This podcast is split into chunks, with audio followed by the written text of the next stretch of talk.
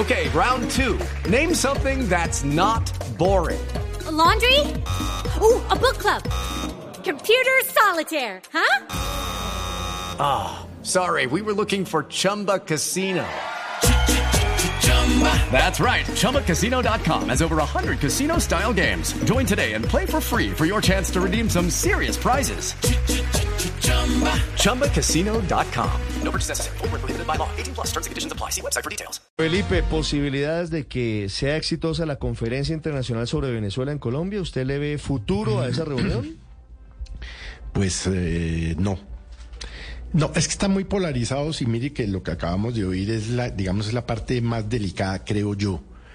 Y es la incapacidad que tiene Maduro de cumplir con sus compromisos. Ahora, esto es una carta durísima que se está jugando al presidente Petro que le puede salir o muy bien o muy mal.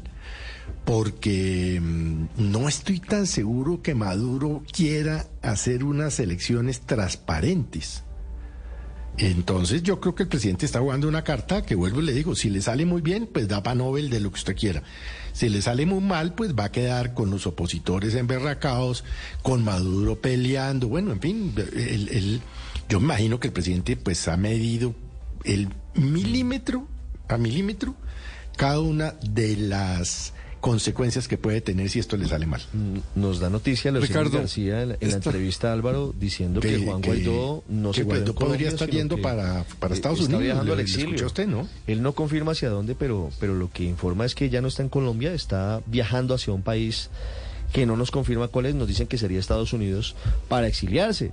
Y deja entrever, Álvaro, que la oposición le pidió a Guaidó que no le metiera ruido a lo que está pasando y que mm. siguiera su camino rumbo a, hacia el país al que iba inicialmente. Y por eso decide anticipar su viaje y no se queda a realizar mañana las reuniones y los eventos que se han convocado. Sí. y además significa que pues esta cumbre es el entierro de la política anterior donde Guaidó era un elemento clave eh, de tratar de sacar a Maduro. Eso pues quedó atrás. Pero yo creo que hay dos hechos claros de esta cumbre. Uno que no es la cumbre de Petro, es de toda la comunidad internacional. Ahí están todos los grandes jugadores eh, de la política mundial. Y Petro tiene la importancia de tener la confianza de Venezuela y de Estados Unidos y de Europa. Por eso es en Colombia, por eso es Petro. Eh, y la pregunta es si a Colombia le, le conviene eh, jugar ese papel de intermediario. Yo creo que evidentemente sí, porque el otro hecho incuestionable de esta cumbre es que no es caprichosa, ni una apuesta, ni un tiro al aire, sino que es el resultado de que la política anterior fracasó. Toda la gente que va a estar sentada en esa cumbre participó, o la gran mayoría, en la política anterior, de Guaidó, de cerco diplomático, de tratar de sacar a Maduro por vía diplomática y sanciones. Eso no funcionó, eso atornilló a Maduro, eso le ha generado un, costo humanitario terrible al pueblo venezolano. ¿Y a qué está jugando la gente que se sienta en esa cumbre? Pues a que, a que haya cambios, así como Maduro es tosudo y el chavismo llega, lleva eh, montado en el poder décadas, pues las circunstancias van cambiando y Maduro debería eh, estar interesado en, una salida decorosa, conveniente, pero una salida. Y el mundo también necesita una salida decorosa. Estados Unidos eh, muy seguramente no quiere insistir en, esas eh, sanciones tan fuertes, pero necesita una salida. Entonces, se está uniendo la oportunidad histórica y Petro está siendo un catalizador de todos esos intereses de lado y lado.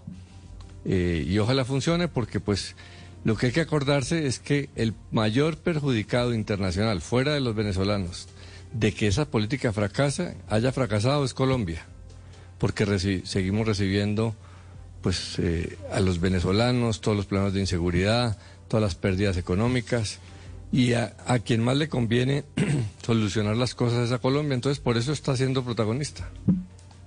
8.49 minutos. Andrés, ¿hay posibilidades de éxito en esta cumbre eh, sobre Venezuela en Colombia? ¿Usted le ve la, la, posibilidad a la comunidad internacional que logre sentar de nuevo a Maduro y a los opositores y haya camino hacia unas elecciones libres?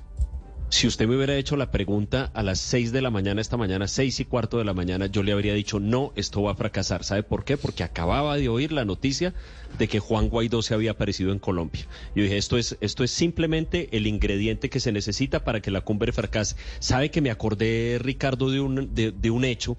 Y fue cuando por allá en el año 2019 hubo un rumor de que había un levantamiento en la base de la Carlota, allá llegó Juan Guaidó y de pronto de la nada apareció ahí Leopoldo López y según lo que dicen insistentes rumores, sí había un levantamiento en curso, pero la sola aparición de Leopoldo López ahí como a, a, a, buscar ser protagónico en los hechos bastó para que los involucrados en el levantamiento depusieran la cosa y esa tentativa de cambiar al régimen fracasó. Entonces yo pensé que iba a ser algo similar, dijo, se, digo, se apareció aquí a tratar de buscar un protagonismo en esta reunión y entonces lo que va a hacer es que la reunión fracase. Pero con la noticia que acabamos de oír de que, de que no va a ser así. Y, y, por el tono del entrevistado me da la impresión de que le dijeron a Guaidó, no señor, siga su camino, usted aquí en esta reunión no tiene nada que hacer.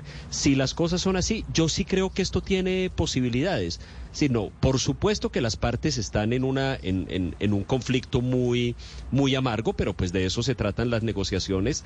Eh, le, ha habido casos en la historia de negociaciones de conflictos incluso peor que este y veo de parte de la oposición una actitud eh, Ricardo que me parece que es constructiva y es la de que no están interesados en ver a Maduro tras las rejas. Aquí acaban de decir aquí acaba de decir nuestro, nuestro entrevistado que si hay que levantarle las órdenes de captura internacionales pues que así se haga. Yo creo que el, en la medida en que, en que a Maduro y a la gente que está con él, y yo sé que lo que voy a decirlo, seguramente hay mucha gente que lo va a condenar, en la medida en que se les pueda ofrecer una alternativa de un futuro que no sea la cárcel, que no sea la extradición, sino que puedan vivir tranquilamente una vida de expresidente o de exfuncionarios en su país, si así llegara a ser el caso, yo creo que ese puede ser una, una salida que destrabe las cosas. A, a mí me parece, Andrés, Mara que Consuelo. decir que Juan Guaidó venía por protagonismo es muy injusto, porque es que Juan Guaidó ante todo ha sido un perseguido, él y su familia, y seguramente tendrá que garantizar su vida antes de poder cobrar algún espacio político. Y, esa eh, llegada a Colombia es sin duda la posibilidad de, salvarse y de salvar eh, pues sus derechos, eh, más que, no, se han garantizado precisamente en Venezuela. Entonces me parece un poco injusto decir que hubiese venido a cobrar protagonismo cuando ha sido tan sacrificado y tan eh, perseguido en Venezuela. La otra cosa que creo es que eh, Leoceni García fue muy claro en decir, cuando, cuando se le preguntó si creía que iba a pasar algo, dijo, bueno, lo que ha jugado Gustavo Petro es el papel de fiador de Maduro. Y nosotros tenemos nuestros fiadores, que son los otros representantes de la comunidad internacional. Ahí seguimos en lo mismo. ¿Se levantarán sanciones? Sí y solo si hay calendario electoral en Venezuela. Y el primero que necesita una salida digna, volviendo a las palabras de Álvaro Forero, es precisamente eh, Maduro, que necesita poder salir de Venezuela eh, de una manera digna y decorosa. No, ese, no evento, ese evento del 2019, Ricardo Perón, para precisar, fue el 30 de abril, cuando hubo ese intento de golpe de Estado, que se dijo en aquel momento de que estaba comprometido el ministro de, de el ministro de Defensa y también el presidente del Tribunal Supremo de Justicia, y ambos obviamente lo negaron y no salieron, pero fue ese 30 de abril que estuvo Guaidó y Leopoldo López allí frente a la base aérea de la Carlota, aquí en Caracas. Sí, pero, pero Santiago, además usted me decía algo que es cierto, eh, internamente. Que, que, haya tres delegados del gobierno estadounidense en la cumbre de mañana, en la conferencia sobre Venezuela, quiere decir que la cosa no es, no es incipiente, que, que hay algo adelantado, sí. ¿no? Sí, yo creo, y lo conversaba precisamente más temprano con nuestro amigo Juan Camilo ahí en Washington, y me decía que eran de mucho peso estos tres funcionarios, ¿no? Entonces, que esos tres funcionarios que le hablan al oído a, a Biden van a venir a Bogotá por algo que no está quizás ya prehablado, preconversado, o que algo importante va a surgir o algo de peso va a surgir de esa reunión. Yo no creo que tres funcionarios estadounidenses de ese peso vengan a Bogotá simplemente a escuchar algo, oír unas propuestas y volverse a ir.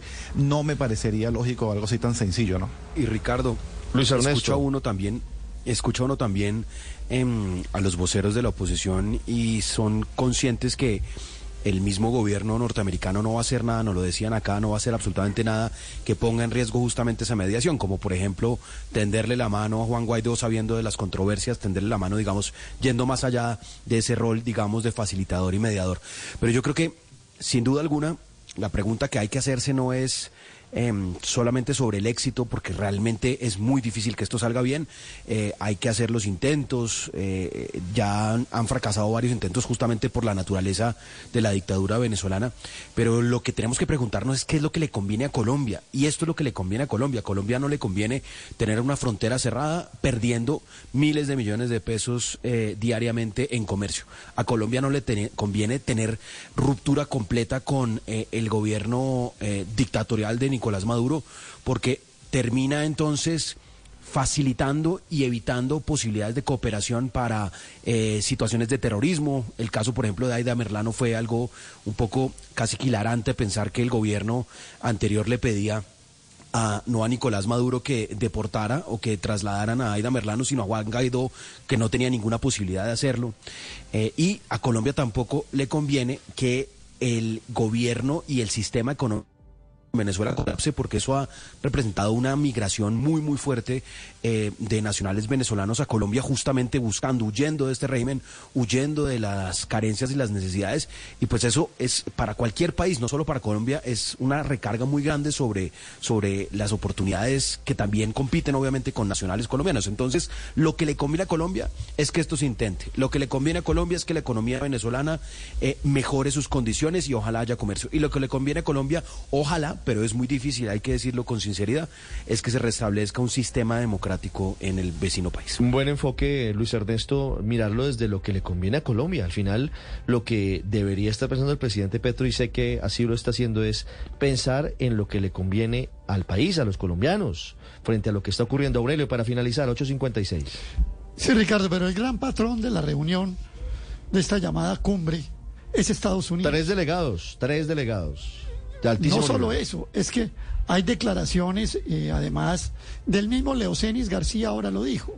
Te trata de unificar el hemisferio ante enemigos de valores occidentales que están merodeando, como Rusia y China.